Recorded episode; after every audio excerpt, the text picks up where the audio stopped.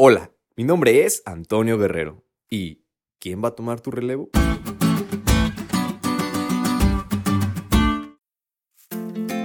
Quizá no seas fan de los deportes o del atletismo, pero de seguro has visto en alguna ocasión una carrera de relevos.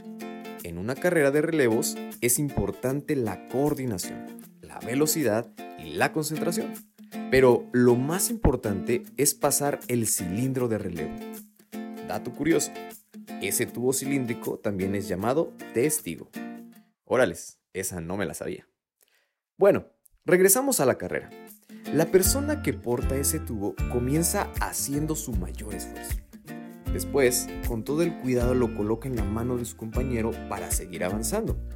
Pasar ese tubo implica confiar completamente en el que va adelante, porque ambos tienen el mismo propósito, ganar la carrera, y deben de saber y confiar en la función de su compañero.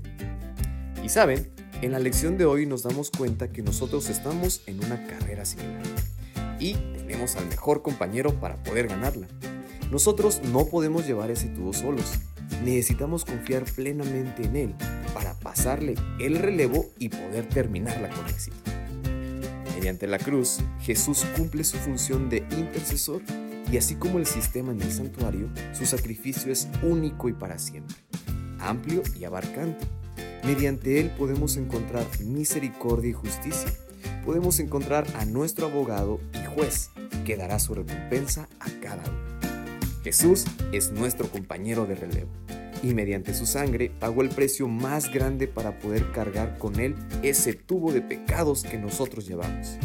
Necesitamos confiar completamente en Él y aceptar que por medio de Él podemos ser perdonados.